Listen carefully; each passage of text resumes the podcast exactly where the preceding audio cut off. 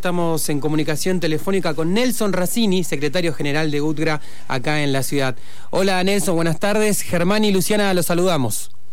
Sí, buenas tardes Germán, buenas tardes Luciana, un saludo para usted, para toda su audiencia. Bueno, Nelson, ¿qué novedades hay al respecto? Los titulares hablan de una amenaza, vamos a decir, para el jueves, si no se regulariza un poco la situación del ATP, eh, bueno, los trabajadores y trabajadoras de, hoteleros, gastronómicos, ¿se puede cortar eh, la ruta 40? Sí, esto no, no, no, no es una amenaza. Nosotros realmente, mm. cuando tomamos una decisión, hacemos lo hacemos después de haber agotado todas las instancias administrativa que, que, tengamos que hacer, hacemos todas las gestiones de todos los entes y cuando no no encontramos ninguna respuesta, no nunca amenazamos, sino que tomamos una determinación, porque esto es algo serio, esto es algo que, que realmente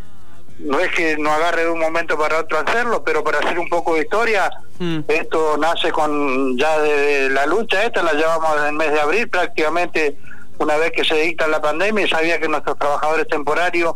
quedaban tres meses a la deriva porque quedan en guarda de puesto, los que tenían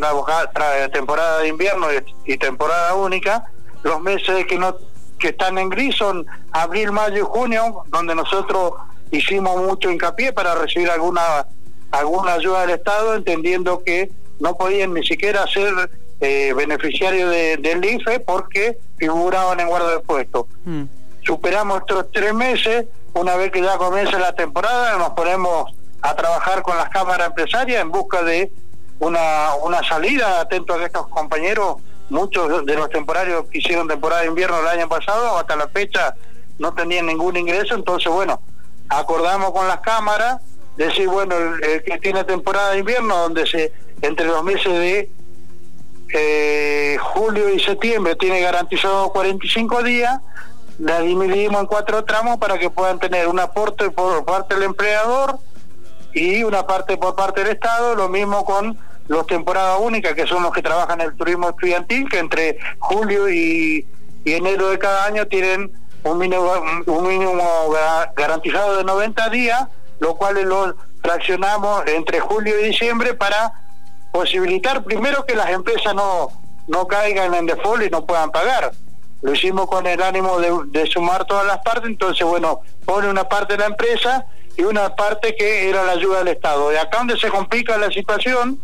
porque siempre la ayuda del Estado, primero por, por los decretos presidenciales que habían,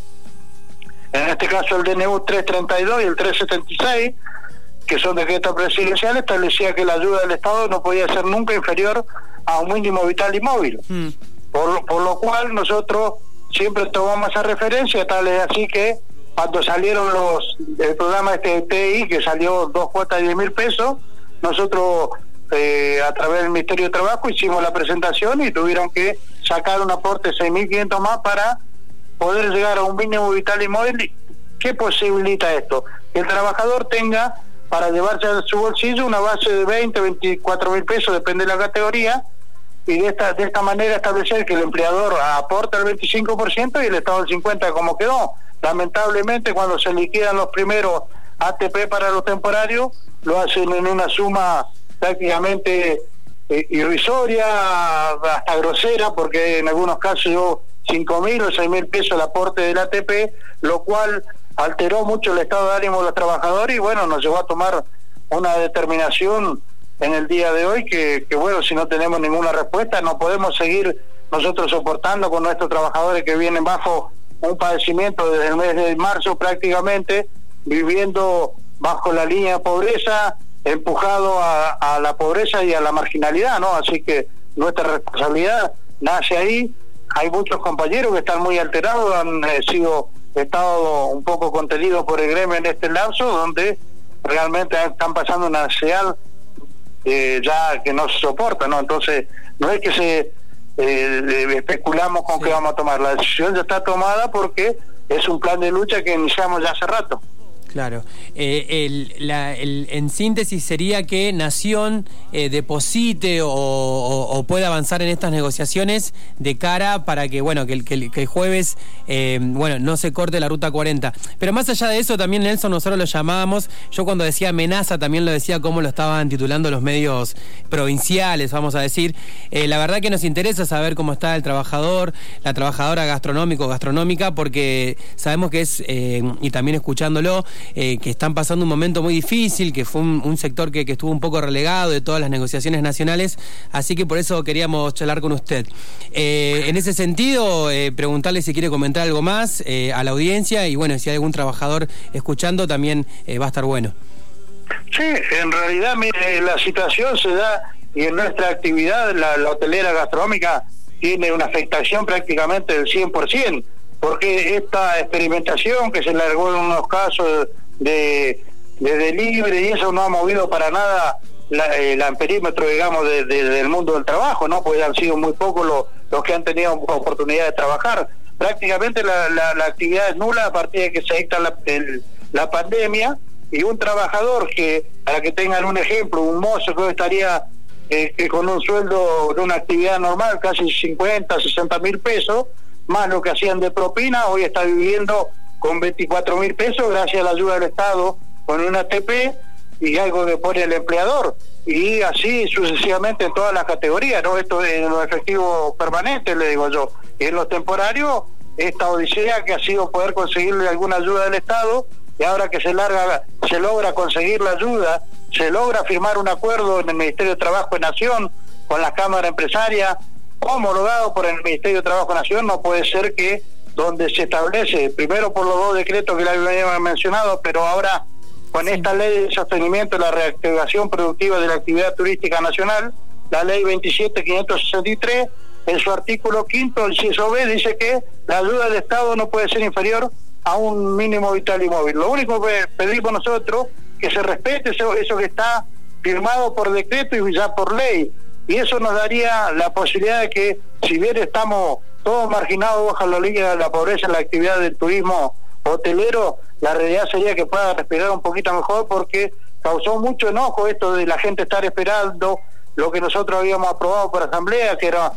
eh, un 20, 24 mil pesos promedio de, de ingreso para un trabajador, que es una miseria, pero dada la situación nuestra era entendible que era lo que podíamos arribar, nos encontramos con la realidad que aparecieron con una ayuda del Estado de muy inferior, lo cual realmente hay un clima de mucho malestar y créame que de padecimiento que nuestros trabajadores están soportando eh, una situación ya enferma psicológica que ah, psicológica y psíquicamente no porque la verdad que no es fácil tener a la familia con hambre tener a la, a la familia con frío. Uh, son 2.500 temporarios que venían prácticamente todos los años acostumbrados a hacer la temporada después se lo rebuscaban en alguna otra actividad esta parálisis pues, lo imposibilita de todo, por lo cual muchos de ellos tuvieron que recurrir ya a la ayuda de los bolsones de comida o, al, prácticamente ir al, a, los comedores, que bueno, lo hacen con tanto amor, pero esto realmente irrita mucho al, ser humano, ¿no? A la dignidad del hombre no tener la posibilidad de trabajar es lo que más lo, lo, lo, lleva a tener, eh, a enfermarlo psicológicamente, ¿no? ¿Qué tal, Nelson? Estamos hablando con Nelson Racini, secretario general de la UTGRA Bariloche. Por último, le quería preguntar, eh, esta mañana, cuando tuvieron eh, la manifestación ahí en el centro, eh, ¿qué fue lo que pudieron dialogar con las autoridades del Ministerio de, Trabajo? No, nosotros ya la semana, hace unos aproximadamente 10 días atrás,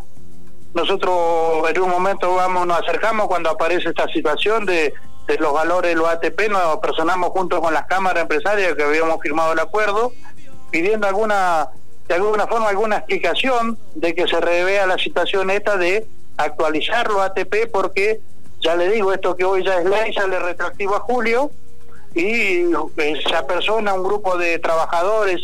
autoconvocados que con mucha bronca, mucha impotencia, mm realmente, bueno, tuvieron algún comportamiento ahí de querer entrar a, la fuerza y eso, tuvimos que salir con el compañero Ovidio, mm. calmarlo, mandarlo para el gremio, explicarle la situación y bueno, lo que hoy nos llevó era ir a, entregar un petitorio, pero eh, casualmente eh, la oficina se encuentra cerrada porque eh, hubo una situación de, contagio de COVID, por lo cual tuvimos que hacerlo todo de forma virtual y es lo que nosotros decimos, que mm. nosotros necesitamos que nos garanticen que la ayuda del Estado va a ser tal cual lo, establecen los decretos de necesidad y urgencia como eh, la ley 27563, que, que el mínimo vital y móvil se respete eh, y a partir de eso quedaría superada la situación. Pero ya no, no, no, hay, no hay tiempo para esperar más. No hay margen, no hay margen de resolverlo el jueves. Claro, no hay margen de error, de, error, dice usted.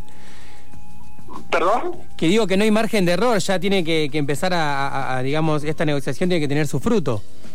Eh, eh, no es que sea margen de error, es hacer cumplir lo que lo que ellos mismos aprobaron en el boletín oficial y que nosotros garanticemos y no nos encontremos con los primeros días de, del otro mes eh, con un, nuevamente con un ATP a un valor que ya le digo que no conforma a nadie, hmm. sumado a esto que lo que 766 compañeros que estaban bajo un programa que se llamaba TI, que era Turismo Invierno, pasarían todo al ATP, por lo cual se imagina que se acrecentaría el número de trabajadores que está que recibiría esta miserable suma que entre lo del Estado y, lo del empleador no llevaría más a 10, 12 mil pesos por trabajador, que prácticamente esto ya es insostenible, no lo podríamos sostener nosotros, ¿no? Así que esa es la lamentable situación nuestra. Bien. Nelson, vamos a seguir eh, atentos y atentas ante esta situación y cualquier novedad seguimos en contacto. Un abrazo. Cómo no, un, saludo a ustedes y gracias por posibilitarme llegar a, a la audiencia de los kilómetros, donde también tenemos muchos trabajadores nuestros que por ahí les, se les dificulta un poco la llegada como será la convocatoria de hoy, pero sabemos que el jueves seguramente, ojalá se pueda evitar esto, pero si no a partir de las 8 o 9 de la mañana estaremos todos a la altura del puente Limay, como lo hicimos al comienzo de esta de este plan de lucha, lamentándolo, pero bueno, sin, sin tener otra alternativa. Así que un saludo a toda la audiencia y muchas gracias a ustedes. Hasta luego.